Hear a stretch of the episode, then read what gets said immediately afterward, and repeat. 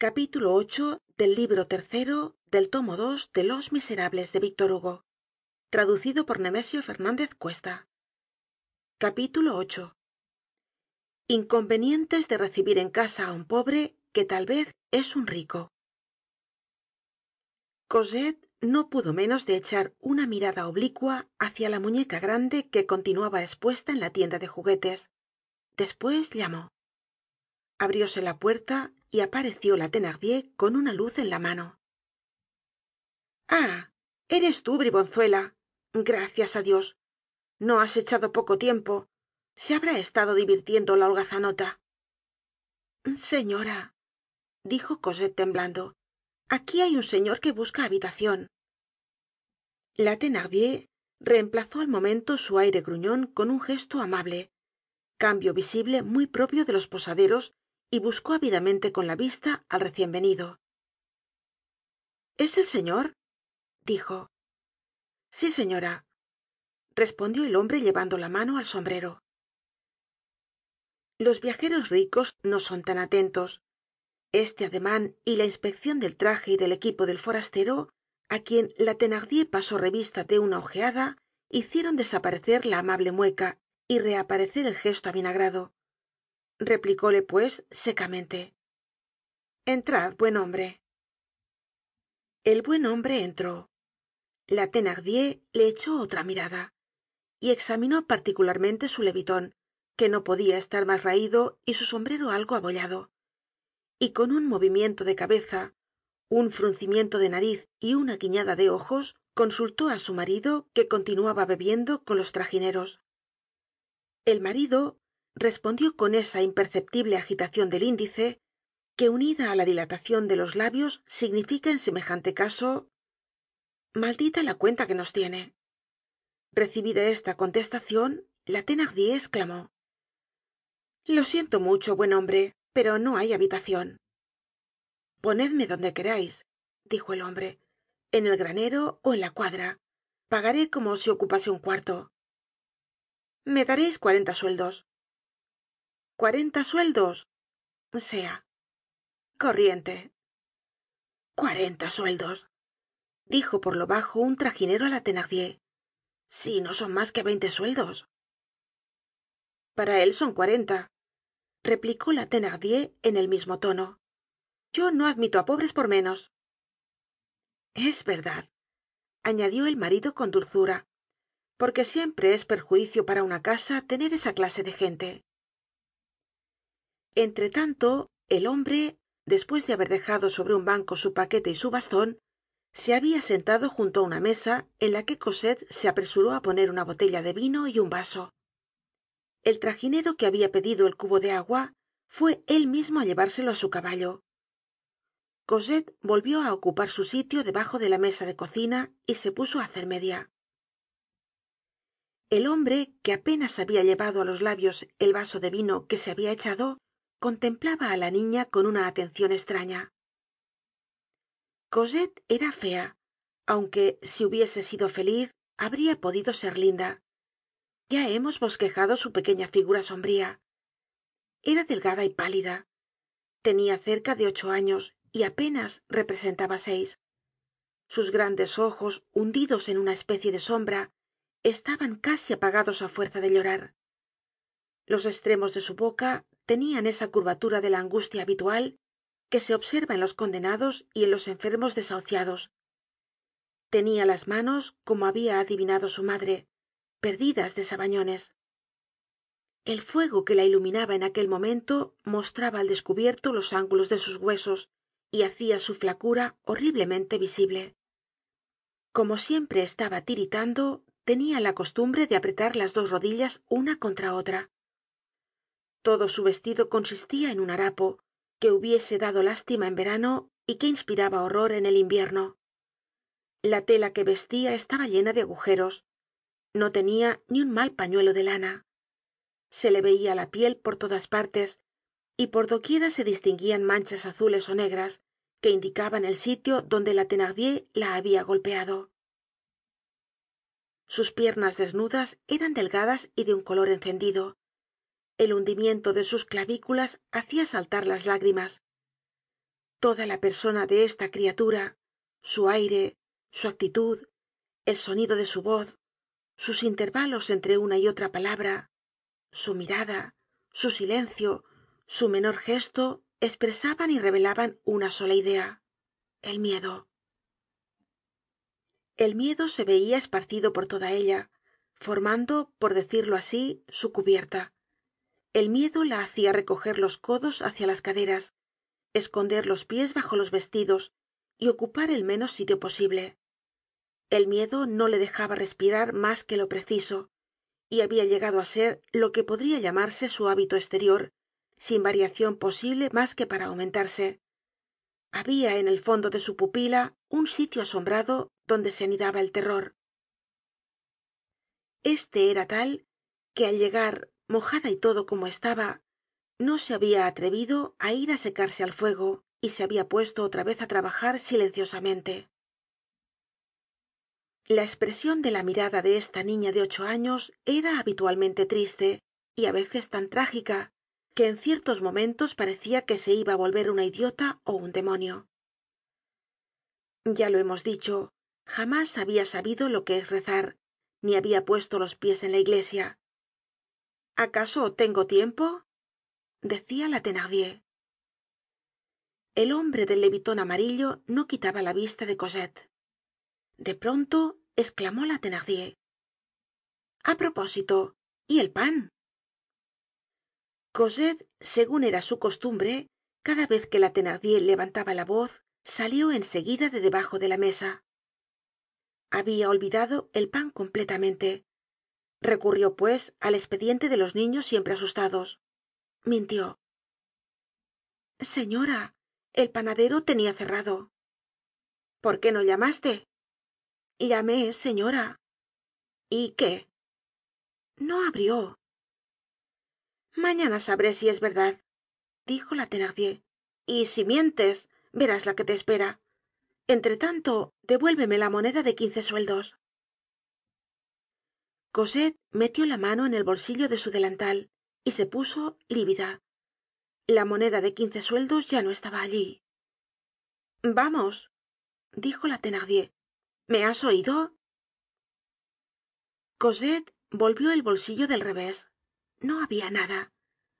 Qué habia sido del dinero la desgraciada niña no halló una palabra para esplicarlo estaba petrificada has perdido acaso los quince sueldos aulló la thenardier. O me los quieres robar al mismo tiempo alargó el brazo hácia las disciplinas colgadas en el rincon de la chimenea. Aquel ademan terrible dio á cosette fuerzas para gritar. Perdonadme señora no lo haré mas la thenardier descolgó las disciplinas. Entre tanto el hombre del leviton amarillo habia metido los dedos en el bolsillo de su chaleco sin que nadie lo viera ocupados como estaban los demás viajeros en beber ó jugar á los naipes sin hacer caso de nada. Cosette se revolvia con angustia en el rincon de la chimenea procurando reunir sus harapos y librar en lo posible los golpes de sus pobres miembros medio desnudos. La thenardier levantó el brazo. Perdonad señora dijo el hombre. Pero ahora mismo he visto caer una cosa del bolsillo del delantal de esa chica y ha venido rodando hasta aquí. Quizás será la moneda. Al mismo tiempo se bajó y pareció buscar en tierra un instante. Aquí está justamente continuó levantándose y dio una moneda de plata á la thenardier. Sí esta es dijo ella. No era aquella sino una moneda de veinte sueldos. Pero la thenardier salia ganando. Guardóla en el bolsillo y se limitó á echar una mirada feroz á la niña diciendo cuidado con que te suceda otra vez cosette volvió á meterse en lo que la thenardier llamaba su nicho y su mirada fija en el viajero desconocido empezó á tomar una espresion que no habia tenido nunca no era aun sino una admiracion ingénua mezclada con una especie de confianza estupefacta. A propósito quereis cenar preguntó la thenardier al viajero. Este no respondió. Parecia que meditaba profundamente. Quién será este hombre dijo ella entre dientes. Algun pobre asqueroso. No tiene un sueldo para cenar. Me pagará siquiera la habitacion con todo suerte ha sido que no se le haya ocurrido la idea de robar el dinero que estaba en el suelo. Entonces abrióse una puerta y entraron azelma y eponina. Eran verdaderamente dos niñas muy lindas vestidas como de la clase media y no como aldeanas ambas encantadoras una con sus trenzas color de castaña muy brillantes y otra con sus largos cabellos negros que le caian por la espalda. Ambas animadas limpias gruesas frescas y sanas que daba gusto verlas. Iban bien vestidas pero con tal arte maternal que lo grueso de las telas no quitaba nada á la coquetería con que estaban hechos los trajes. El invierno estaba previsto sin que desapareciese la primavera. Estas dos niñas desprendian rayos de luz además eran reinas. En su traje en su alegría en el ruido que hacian habia cierta soberanía cuando entraron les dijo la thenardier en un tono de mal humor lleno de adoracion ah sois vosotras. Despues sentando á ambas sobre sus rodillas alisándoles el pelo atando sus lazos y soltándolas en seguida con ese modo tan dulce propio de las madres esclamó qué mal vestidas están sentáronse al amor de la lumbre tenian una muñeca á la que daban vueltas y mas vueltas sobre sus rodillas jugando y cantando. De vez en cuando alzaba cosette la vista de su trabajo y las miraba jugar con aire lúgubre. Eponina y azelma no miraban á cosette era para ellas como un perro. Estas niñas que entre las tres no tenian veinticuatro años representaban ya toda la sociedad de los hombres. Por un lado la envidia por otro el desden la muñeca de las hermanas thenardier estaba ya muy estropeada muy sucia y toda rota. Pero no por eso parecia menos admirable á cosette que en su vida habia tenido una muñeca una verdadera muñeca para servirnos de una espresion que todos los niños comprenderán. De pronto la thenardier que continuaba yendo y viniendo por la sala advirtió que cosette se distraia y que en vez de trabajar miraba á las niñas que estaban jugando. Ah ahora no me lo negarás esclamó es así como trabajas. Ahora te haré yo trabajar á disciplinazos. El desconocido sin dejar su silla se volvió hácia la thenardier. Señora dijo sonriéndose con aire casi humilde bah dejadla jugar. En boca de cualquier otro viajero que hubiese comido un buen pedazo de carne y bebido dos botellas de vino en su cena y no hubiese parecido un pobre asqueroso este deseo habría sido una orden. Pero que un hombre que llevaba aquel sombrero se atreviese á tener un deseo y que un hombre que usaba aquel leviton se permitiese tener una voluntad es lo que no creyó debia tolerar la thenardier replicó pues con acritud. Es preciso que trabaje pues que come yo no la alimento por nada. Pero qué es lo que hace continuó el desconocido con una dulce voz que contrastaba estrañamente con su traje de mendigo y sus hombros de ganapan la thenardier se dignó responder. Está haciendo medias medias para mis niñas que no las tienen. Vamos al decir y que ahora mismo van con las piernas desnudas el hombre miró los pies morados de la pobre cosette y continuó. Y cuándo concluirá ese par de medias la perezosa tiene todavía para tres ó cuatro dias y cuánto puede valer el par de medias despues de hecho la thenardier le lanzó una mirada despreciativa. Lo menos treinta sueldos. Le daríais por cinco francos replicó el hombre cáspita exclamó soltando una risotada uno de los tragineros que escuchaba. Cinco francos. Ya lo creo. Pues digo cinco balas. Thenardier creyó que debia tomar la palabra. Sí señor. Si es un capricho se os dará ese par de medias por cinco francos. Nosotros no sabemos negar nada á los viajeros. Pero seria preciso pagar ahora mismo dijo la mujer con voz breve y perentoria. Compro el par de medias respondió el hombre y añadió sacando del bolsillo una moneda de cinco francos y poniéndola sobre la mesa y lo pagó.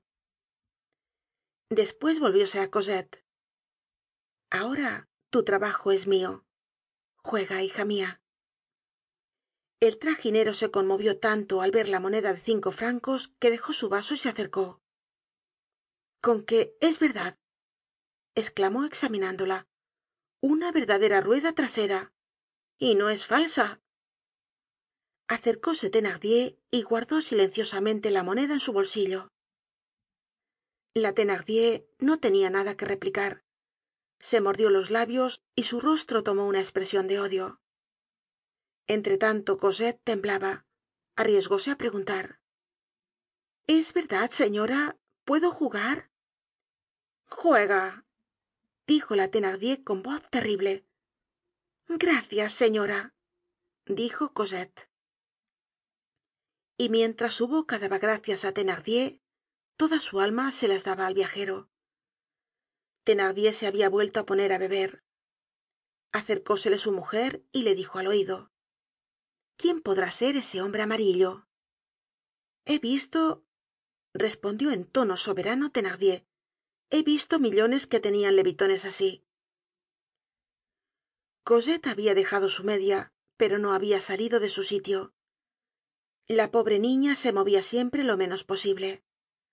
Habia tomado de una caja que tenia detrás algunos trapos viejos y un sablecito de plomo. Eponina y azelma no ponian atencion alguna á lo que pasaba.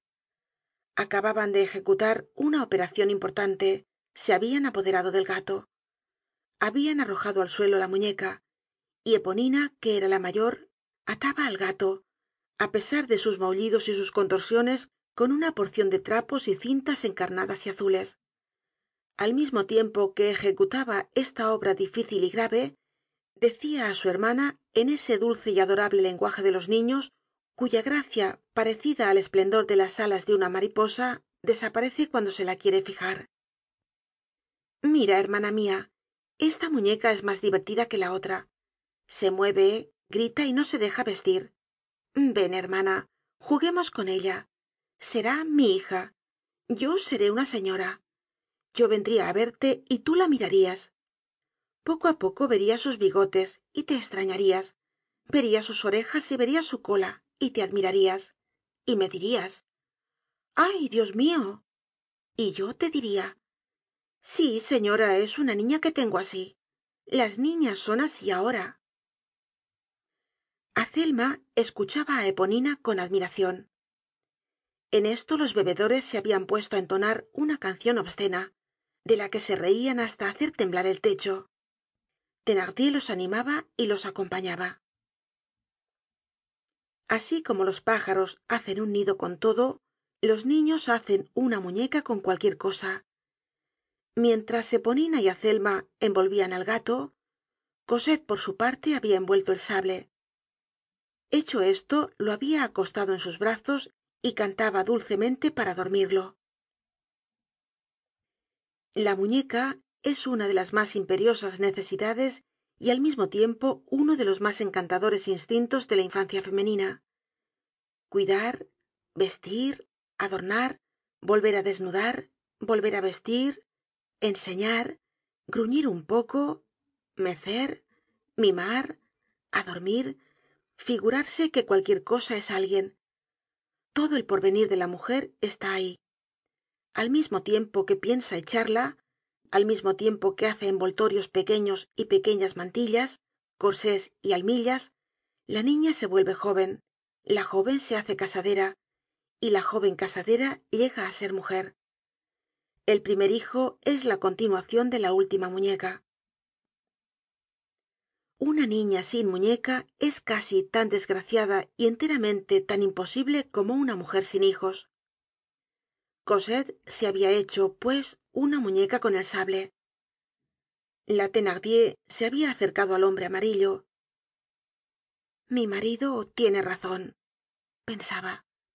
Tal vez es el señor hay ricos tan caprichosos se llegó pues á la mesa y apoyó en ella los codos diciendo señor al oir esta palabra señor volvióse el hombre. La thenardier no le habia llamado aun sino buen hombre. Ya veis señor prosiguió tomando un aire agridulce que era aun mas repugnante que su aire feroz yo bien quiero que la niña juegue no me opongo á ello. Pero eso es bueno para una vez porque sois generoso. Ella no tiene nada y es preciso que trabaje. No es vuestra esa niña oh dios mismo no señor. Es una pobrecita que hemos recogido por caridad una especie de imbécil. Debe de tener agua en la cabeza. La tiene muy abultada como veis. Nosotros hacemos por ella todo lo que podemos porque no somos ricos. Por mas que hemos escrito á su país hace seis meses que no nos contestan. Preciso es creer que su madre ha muerto. Ah dijo el hombre y volvió á quedarse pensativo. No era cosa mayor su madre añadió la thenardier. Abandonaba á su hija. Durante toda esta conversacion cosette como si su instinto la hubiese advertido que se hablaba de ella no apartaba la vista de la thenardier. Escuchaba vagamente y oia de cuando en cuando algunas palabras. Los bebedores entretanto borrachos en su mayor parte repetian su inmundo estribillo aumentando el ruido y la alegría. Era un estribillo licencioso en que se mezclaban la virgen y el niño jesús. La thenardier habia ido á tomar su parte en las risotadas cosette debajo de la mesa miraba el fuego que reverberaba en su mirada fija. Se habia puesto de nuevo á mecer la especie de muñeco que habia hecho y al mismo tiempo que lo mecia cantaba en voz baja. Mi madre ha muerto. Mi madre ha muerto.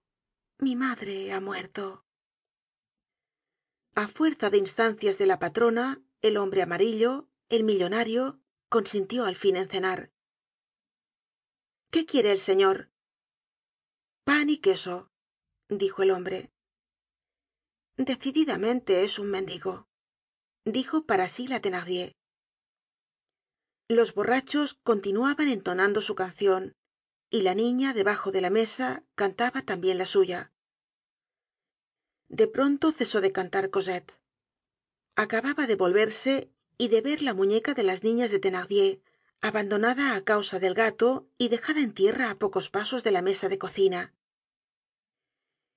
Entonces dejó caer el sable que solo la satisfacia á medias y luego paseó lentamente su mirada alrededor de la sala.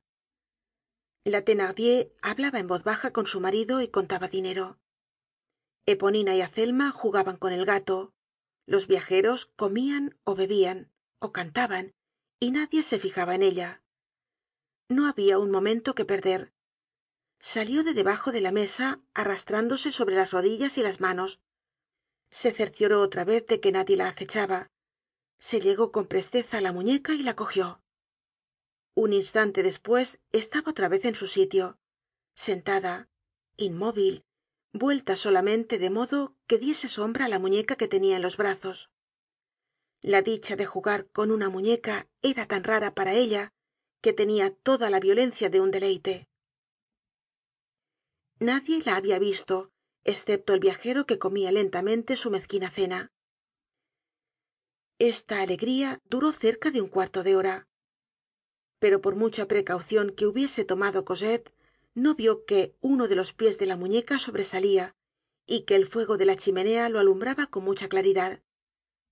Aquel pie rosado y luminoso que salia de la sombra llamó súbitamente la atencion de azelma que dijo á eponina mira hermana las dos niñas se detuvieron estupefactas. Cosette se habia atrevido á tomar la muñeca. Eponina se levantó y sin soltar al gato se llegó á su madre y empezó á tirarla del vestido. Déjame dijo la madre qué me quieres madre dijo la niña mira y señalaba á cosette con el dedo. Esta entregada al éxtasis de la posesion no veia ni oia nada. El rostro de la thenardier tomó esa espresion particular que se compone de lo terrible unido á lo insignificante en las pequeñeces de la vida y que ha hecho dar á esta clase de mujeres el nombre de mejeras. Esta vez el orgullo lastimado exasperaba mas su cólera cosette habia traspasado todos los límites. Habia atentado á la muñeca de las señoritas. Una czarina viendo á un mujic probarse el gran cordon azul de su imperial hijo no habría puesto otra cara. Gritó con una voz enronquecida por la indignacion cosette cosette se estremeció como si la tierra hubiese temblado bajo sus pies y volvió la cabeza. Cosette repitió la tomó cosette la muñeca y la puso suavemente en el suelo con una especie de veneracion y de doloroso temor. Y sin dejar de mirarla cruzó desesperadamente las manos y lo que es horrible de decir en una niña de esta edad se las retorció. Despues las lágrimas que no habia podido arrancarle ninguna de las emociones del dia ni la carrera por el bosque ni el peso del cubo de agua ni la pérdida del dinero ni la vista de las disciplinas ni aun la sombría palabra que habia oido decir á la thenardier acudieron á sus ojos y rompió á sollozar y á llorar. En este intermedio el viajero se habia levantado qué es eso dijo á la thenardier no lo veis replicó ésta señalando con el dedo el cuerpo del delito que yacia en tierra á los pies de cosette y bien qué repuso el hombre. Esa miserable respondió la thenardier se ha permitido tocar á la muñeca de las niñas. Tanto ruido para eso dijo el hombre. Y qué importaba que jugase con esa muñeca la ha tocado con sus manos sucias prosiguió la thenardier con sus horribles manos. Aquí redobló cosette sus sollozos. Quieres callar gritó la thenardier el hombre se fue derecho á la puerta de la calle la abrió y salió. Apenas hubo salido aprovechóse la thenardier de su ausencia para dar á cosette un puntapié por debajo de la mesa que la hizo poner el grito en el cielo. La puerta volvió á abrirse y entró otra vez el hombre. Llevaba en la mano la fabulosa muñeca de que hemos hablado y que todos los chiquillos de la aldea habian contemplado con admiracion desde la mañana y la puso de pie delante de cosette diciendo toma para ti sin duda en la hora y media que hacia que estaba allí habia notado confusamente á pesar de su meditacion la tienda de juguetes alumbrada con lamparillas y velas de sebo tan espléndidamente que al través de las puertas de cristales de la posada parecia una iluminacion cosette levantó los ojos. Vió ir al hombre hácia ella con la muñeca como si hubiera sido el sol y oyó las palabras inauditas. Para ti le miró miró á la muñeca despues retrocedió lentamente y fue á ocultarse al otro estremo debajo de la mesa junto al rincon de la pared. Ya no lloraba ni gritaba parecia que ya no se atrevia á respirar. La eponina y azelma eran otras tantas estatuas. Los bebedores mismos se habian callado. En todo el bodegon habia un silencio solemne. La thenardier petrificada y muda volvía á empezar sus conjeturas. Quién es este viejo es un pobre es un millonario tal vez sea las dos cosas. Es decir un ladron la faz del marido presentó esa arruga espresiva que atraviesa la frente humana cada vez que el instinto dominante aparece en el rostro con todo su poder bestial. El bodegonero examinaba alternativamente el viajero y á la muñeca y parecia olfatear á aquel hombre como hubiese olfateado un saco de plata. Todo esto no duró mas que el tiempo de un relámpago. Acercóse á su mujer y le dijo en voz baja esa máquina cuesta lo menos treinta francos no hagamos tonterías. De rodillas delante de ese hombre. Las naturalezas groseras se parecen á las cándidas en que para ellas no hay transiciones. Vamos cosette dijo la thenardier con una voz que quería dulcificar y que se componia de esa miel agria de las mujeres malas. No tomas tu muñeca cosette se aventuró á salir de su agujero querida cosette continuó thenardier con aire cariñoso el señor te da una muñeca. Tómala. Es tuya. Cosette miraba la muñeca maravillosa con una especie de terror.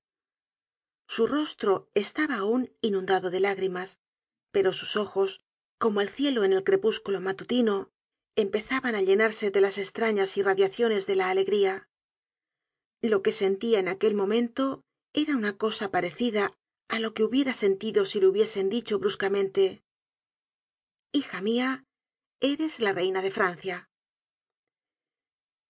le parecia que si tocaba á aquella muñeca saldría de ella el trueno lo cual hasta cierto punto era verdad porque creia que la thenardier la reñiría y la pegaría.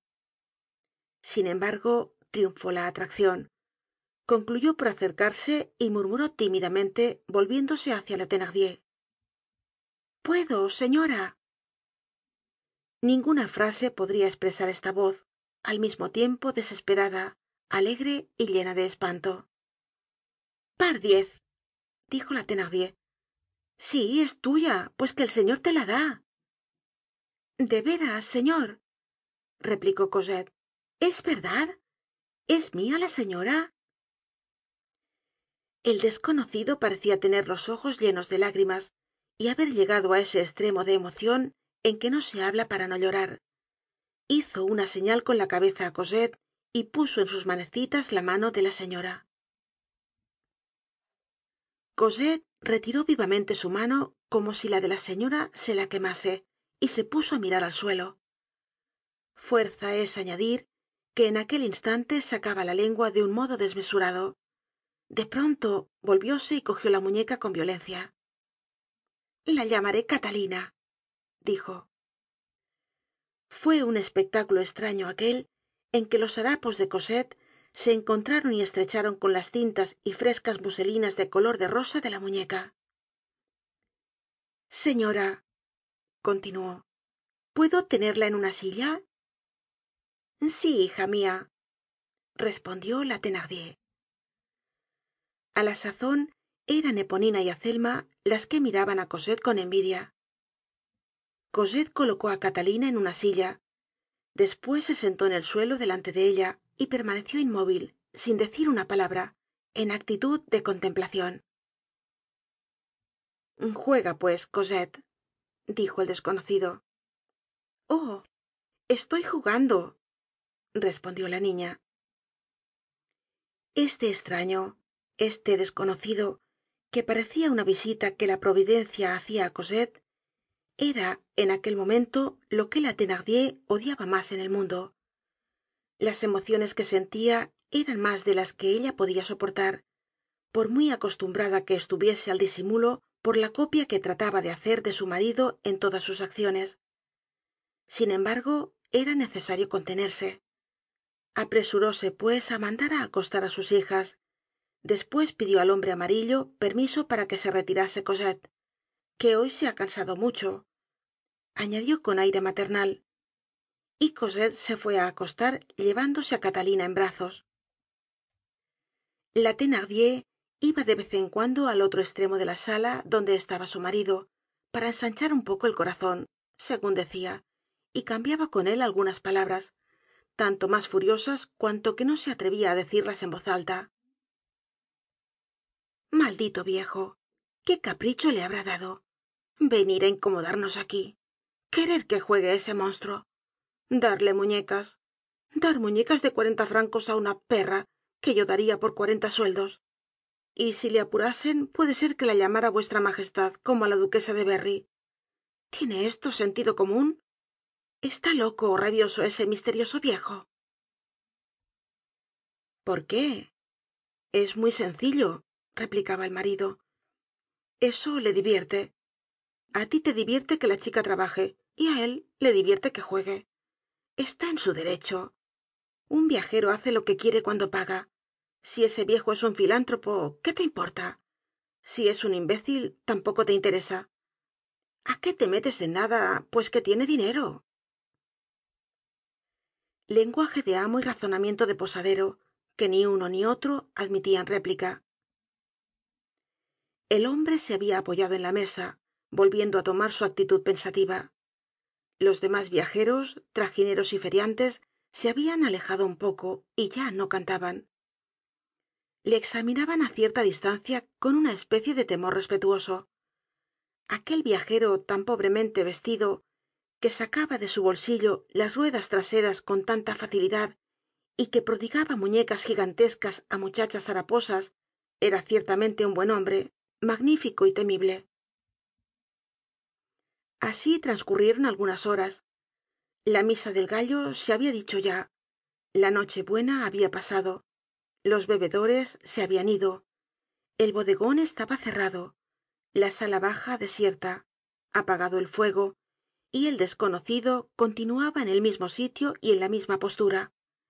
De cuando en cuando dejaba descansar un brazo apoyándose en el otro codo y á esto se reducian todos sus movimientos. Pero no habia dicho una palabra desde que cosette se habia ido á acostar. Solo los thenardier permanecian en la sala por el bien parecer y por curiosidad. Si pensará pasar la noche así gruñía la thenardier.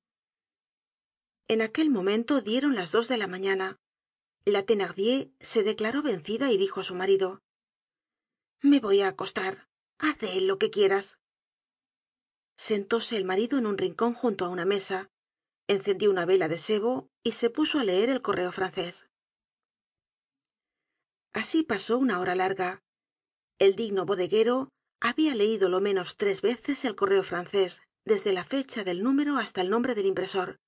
El desconocido no se movia thenardier se movió. Tosió escupió sonó la nariz hizo ruido con su silla. El forastero continuó inmóvil. Estará dormido pensó thenardier. El hombre no dormia pero nada podia despertarle. En fin thenardier se quitó su gorro se acercó suavemente y se aventuró á decir el señor no va á descansar decir no va á acostarse le hubiera parecido escesivo y demasiado familiar descansar olia á lujo y era mas respetuoso. Estas palabras tienen la propiedad misteriosa y admirable de aumentar al dia siguiente por la mañana el total de la cuenta. Un cuarto para acostarse cuesta veinte sueldos. Un cuarto donde se descansa cuesta veinte francos.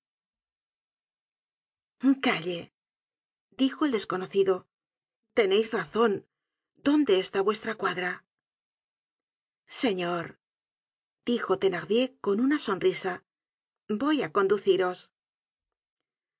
Tomó la luz cogió el hombre su baston y su paquete y thenardier lo llevó á un cuarto del primer piso adornado con un lujo espléndido con muebles de caoba y una cama en forma de barco con colgaduras de percal encarnado. Qué significa esto dijo el viajero.